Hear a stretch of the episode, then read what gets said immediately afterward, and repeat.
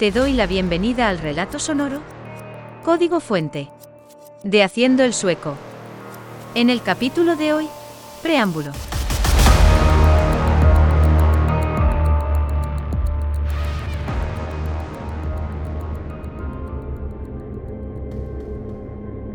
Hoy en día ya no es un secreto que la inteligencia artificial y el aprendizaje automático, también conocido como Machine Learning, combinados con la potencia computacional, están dando a la humanidad unos resultados que hace pocos años eran totalmente inimaginables.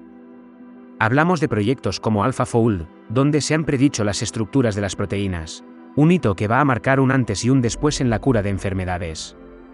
Y Juan, lo tenía muy claro desde joven. Sabía perfectamente que los ordenadores cuánticos, junto con todos los avances en inteligencia artificial, darían con la solución a problemas que, sin estos hitos tecnológicos, la humanidad tardaría siglos en conseguir. Y una de esas metas para Juan era encontrar una forma para generar una energía limpia e inagotable, como la fusión nuclear.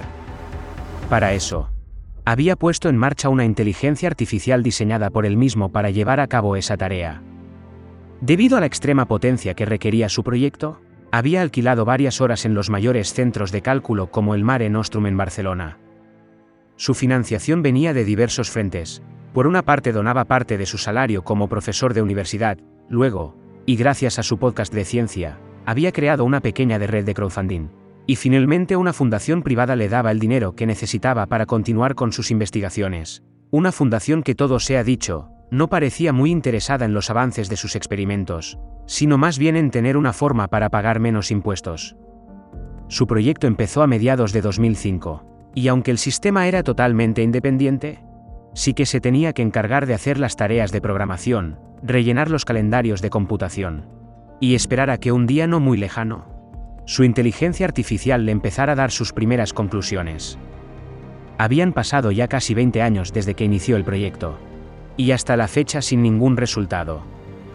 Se sentía como en 1999 con el proyecto SETI at Home, el cual formó parte cuando estaba estudiando en la Universidad de Berkeley.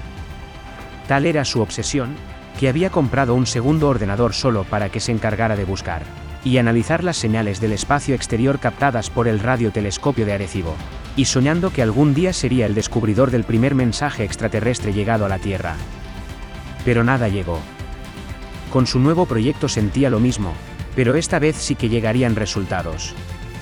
Resultados que cambiarían su vida, así como la del resto del universo.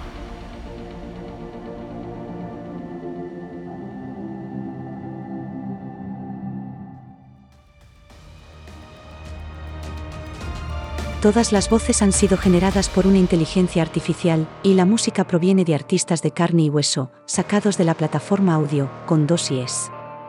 Si quieres música de calidad para tus podcasts y vídeos, visita el enlace patrocinado en la descripción de este podcast. Muchas gracias.